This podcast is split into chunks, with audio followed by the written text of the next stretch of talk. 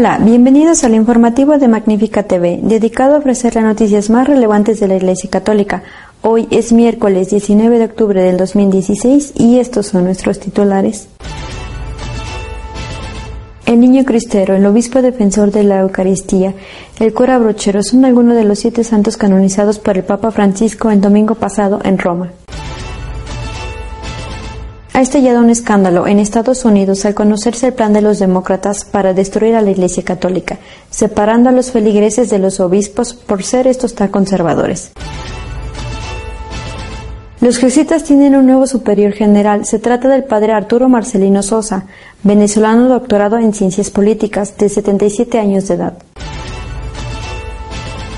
Holanda planea permitir la eutanasia a todo aquel que lo solicite, sin necesidad de estar enfermo o estar sufriendo. Se aprobaría así el suicidio asistido legal.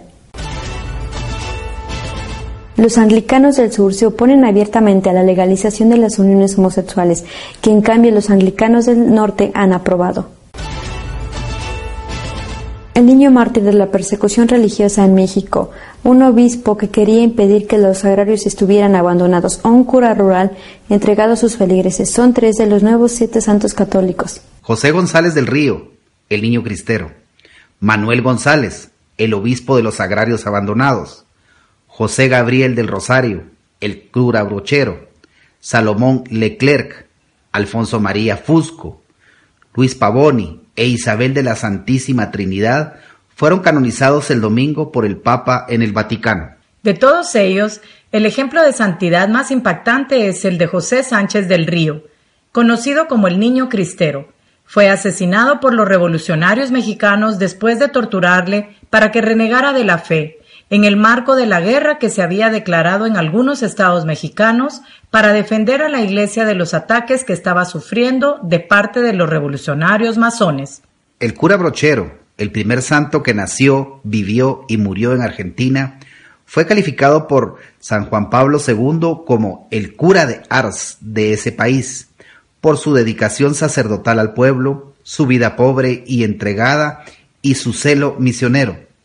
En cuanto a Monseñor Manuel González, fue obispo de Palencia y de Málaga, en España, y dedicó parte de su ministerio a evitar el deterioro en que estaban las iglesias rurales y el abandono que sufrían los agrarios. Un nuevo escándalo ha conmovido a la campaña electoral norteamericana.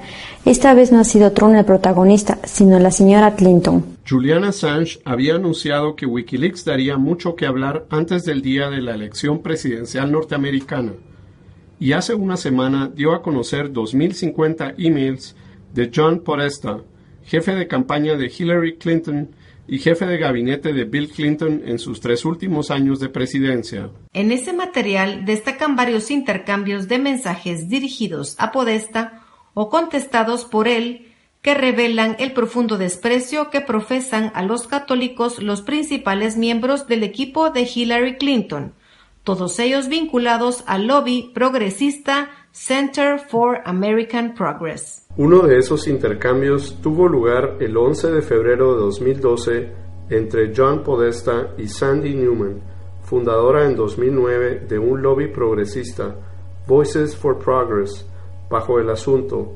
abiertos a una primavera católica, pensando en voz alta. Newman le escribe a Podesta quejándose de que los obispos se opongan a la cobertura anticonceptiva, aunque el 98% de las mujeres católicas y sus cónyuges usan la anticoncepción. Se refiere a la oposición de la Iglesia a la disposición del gobierno de Barack Obama que obliga a todos los empleadores a pagar a sus empleados seguros médicos que cubran no solo medidas anticonceptivas, sino también abortistas. El caso es que esa oposición de la Iglesia a la anticoncepción suscita en Newman la siguiente reflexión. Tiene que haber una primavera católica en la que los mismos católicos pidan el final de una dictadura medieval y el principio de una pequeña democracia y respeto por la igualdad de género en la Iglesia Católica. No sé cómo podrían plantarse las semillas de la revolución, o quién las plantaría, solo me lo pregunto. ¿Quién las plantaría? La respuesta la tiene Podesta en la revelación más importante de estos mensajes porque muestra la determinación con la cual el equipo de Hillary quiere acabar con las posiciones de la Iglesia que le molestan. Hemos creado Catholics in Alliance for the Common Good para organizar un momento como ese, pero creo que ahora falta el liderazgo para hacerlo. Entre las reacciones que han suscitado estos emails figura la del arzobispo de Filadelfia, Charles Chaput, recordando las elecciones de 2008, en las que resultó elegido Barack Obama, lamenta que los católicos estadounidenses ayudaron a elegir un gobierno que ha sido el más tenazmente hostil desde hace generaciones a los creyentes, a la libertad religiosa y a las instituciones y preocupaciones religiosas. Y añade que en el futuro refiriéndose a la posibilidad de que salga elegida Clinton, puede ser peor. El pasado viernes, la 36 Congregación General de la Compañía de Jesús ha elegido al venezolano Arturo Marcelino Sosa Abascal como nuevo superior general de los jesuitas. Los jesuitas son la congregación religiosa más importante de la Iglesia Católica. El padre Arturo Marcelino Sosa, nuevo superior general de la Compañía de Jesús, es un jesuita venezolano de 67 años, doctor en ciencias políticas, que ha dedicado gran parte de su vida a la docencia en universidades venezolanas. En la actualidad, el padre Sosa residía en Roma porque era el delegado para las casas y obras internacionales de la Compañía de Jesús en Roma y también consejero general de la compañía. Fue superior de la compañía en Venezuela entre 1996 y 2014. Nació en Caracas el 12 de noviembre de 1948. Tiene 67 años. Desde ahora será el encargado de dirigir la Compañía de Jesús, que cuenta con más de 15.000 religiosos en todo el mundo y que es la congregación más importante de la Iglesia Católica. A ella pertenece también el Papa Francisco. Al gobierno holandés no le parece suficiente la permisiva ley de eutanasia que ya tiene su país y quiere aprobar otra que permita a cualquier persona morir sin necesidad de estar enfermo o sufrir dolores. El gobierno de Holanda pretende expandir la asistencia al suicidio para incluir a aquellas personas que sientan que su vida llegó a su fin y deseen morir, incluso si no están enfermos, han informado los ministros de Sanidad y Justicia en una carta al Parlamento holandés. La ley holandesa de eutanasia de 2002 actualmente solo permite la muerte voluntaria si el paciente padece una enfermedad incurable, sufre dolores insoportables y expresó claramente que desea morir. Holanda fue el primer país del mundo en legalizar la eutanasia en 2002. Junto a Bélgica y Luxemburgo, Holanda es uno de los pocos países en los que la eutanasia es legal. En 2015 registró 5.516 casos de eutanasia, lo que representa el 3,9% de los fallecimientos en el país. La homosexualidad está dividiendo aún más a la iglesia anglicana. Los del sur han reiterado su rechazo a esas uniones, mientras que los del norte ya cuentan con obispos y obispas que la practican. La relación sexual entre dos personas del mismo sexo es algo contrario al plan de Dios, es ofensivo para Él y refleja un trastorno con respecto a las intenciones de Dios en cuanto a la complementariedad en las relaciones sexuales. Así lo aseguran las comunidades eclesiales anglicanas del sur reunidas en el Cairo, Egipto. La Iglesia no puede tolerar uniones del mismo sexo como una forma de comportamiento aceptable a Dios. Por ello, toda medida pastoral tomada por una iglesia en lo que se refiere a cualquier pareja homosexual, como una liturgia o un servicio religioso para bendecir su unión sexual, que elimina la necesidad de arrepentimiento, sería contrario a la tradicional doctrina de la comunión anglicana. Así se expresan los doce primados y los 90 delegados de 20 provincias anglicanas vinculadas a la Global South Anglican en un documento de 11 puntos sobre las uniones homosexuales firmado y publicado con motivo de la sexta Global South Conference celebrada en el Cairo del 3 al 8 de octubre. El arzobispo Maunir Hanna Anis obispo de Egipto y del norte de África y primado de la Iglesia Anglicana en Jerusalén, en su discurso de apertura ha puesto de manifiesto la polémica con las iglesias del norte que quieren imponer a las iglesias del sur una nueva forma de servidumbre ideológica y financiera. La Global South Anglican es un organismo al que hacen referencia 24 de las 38 provincias de la Comunión Anglicana, que se encuentra en el hemisferio sur y engloban todas las provincias anglicanas de África, la gran mayoría de los de América del Sur y la mayoría de las de Asia. Nuestro editorial esta semana está dedicado a comentar el plan de los demócratas norteamericanos para desestabilizar a la Iglesia, separando a los feligreses de los obispos.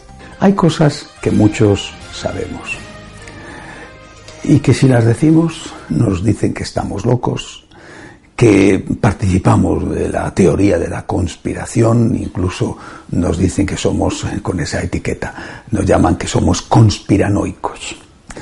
Bueno, es que lógicamente tienen que denigrarte de alguna manera para mm, quitar importancia a lo que estás diciendo.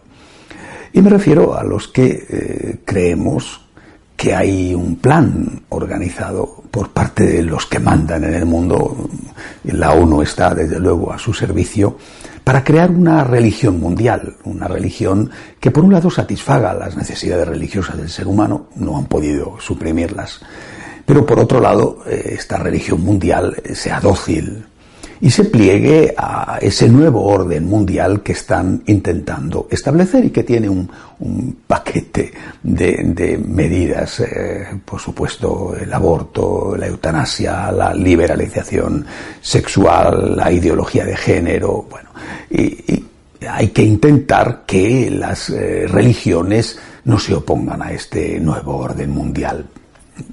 Eh, las iglesias protestantes, en su mayoría, sobre todo las del norte, eh, han claudicado ya.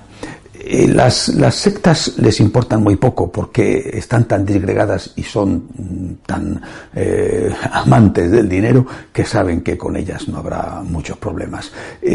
quedan como principales obstáculos dentro de Occidente la Iglesia ortodoxa y la Iglesia católica y desde luego quien más le preocupe por eso a donde van dirigidos la mayoría de los ataques es a la Iglesia católica. Pues bien, a los que decimos y opinamos esto viendo lo que pasa, nos llaman conspiranoicos. Pero ahora acabamos de, tener una prueba de que no estamos tan locos como ellos dicen. Eh, gracias a las filtraciones de eso que se llamó el Wikileaks, aquellos miles y miles de correos electrónicos que, se filtraron, eh, hemos podido saber esta semana eh, que eh, existe ese plan y que están funcionando, que están intentando poner, están poniéndolo en marcha. El jefe de la campaña electoral, nada menos que de la señora Clinton, todavía en este momento aspirante a la presidencia de Estados Unidos, la primera potencia mundial, con todo lo que eso significa, escribe a un a un activista de izquierdas que se queja de que los católicos, sobre todo los obispos católicos norteamericanos, no son dóciles a los planes del gobierno Obama, eh, eh, le dice que eh, están trabajando en ello y que han creado una alianza católica por el bien común. Este es el título altisonante que, que pusieron a este grupo y lo dice explícitamente en el correo para introducirse en la iglesia para eh, meterse dentro de la estructura y conseguir que se separen eh, la mayor parte de los católicos, o por lo menos todos los que ellos logren conseguir, que se separen de las directrices de la jerarquía eh, de los obispos católicos, que eran muy contrarios en su mayoría a los planes del presidente Obama. Es decir, que están organizando, que ya se han organizado, que ya han creado las estructuras. Esto no es de extrañar, no es una cuestión del, jefe de prensa de la señora, del jefe de la campaña electoral de la señora Clinton. Es que ella misma, eh, recientemente, como comenté hace unos días, dijo que esos principios religiosos tenían que ser transformados y apeló, y lo dijo literalmente, al poder coercitivo de los gobiernos para conseguir que ese cambio se produjera poder coercitivo, es decir, presiones, amenazas, chantajes, compras. Eh, lo que sea, poder coercitivo de los gobiernos, imposición. Adiós, por supuesto, inmediatamente a la libertad religiosa, adiós a la libertad religiosa, con lo que eso significa para la esencia de la verdadera religión. No hay que olvidar que los mártires cristianos fueron mártires de la libertad religiosa que ellos no estaban en contra de que los paganos adoraran a sus dioses, no se oponían a que adoraran a, Júpiter, a Venus o a, Isis, a Osiris. Ellos lo que querían es que a ellos les dejaran adorar a su único dios y no que a ellos les obligaran a adorar a otros dioses en los que no creían. los, los cristianos que morían en el circo romano, eh, no, estaban en contra de que los demás adoraran a sus propios dioses. Lo que estaban en contra es de que a ellos les obligaran a adorar a dioses que no eran los suyos. Esto es lo que está pasando. Por lo tanto, eh, no es una cuestión de que estemos locos y haya una conspiración falsa que nosotros inventamos. Es que esto existe. Es que la señora Clinton habla de que los gobiernos tienen que imponer por la fuerza, de forma coercitiva, dice todo esto para conseguir unos resultados. Yo creo que, que, ante esto no nos queda más que tres opciones. Doblegarnos, como ya han hecho muchos, ponernos de perfil a ver si pasa la tormenta y no nos da, o o enfrentarnos pacífica, democráticamente e, e, intentar defender no solamente nuestros principios, sino la libertad religiosa. Esto es lo que, desde luego, están haciendo la mayoría de los obispos norteamericanos. Eh, no podemos mm, quedarnos tranquilos y quietos. Tenemos que rezar, eso es lo primero, pero no podemos decir que esto no va con nosotros porque lo que está en juego es decisivo para la historia de la religión, también la nuestra. Hasta la semana que viene, si Dios quiere. Si desean estar al día de lo que va sucediendo en la Iglesia, lo pueden hacer a través de nuestra página web de noticias www.católicosonline.org. Hasta la semana que viene, si Dios quiere.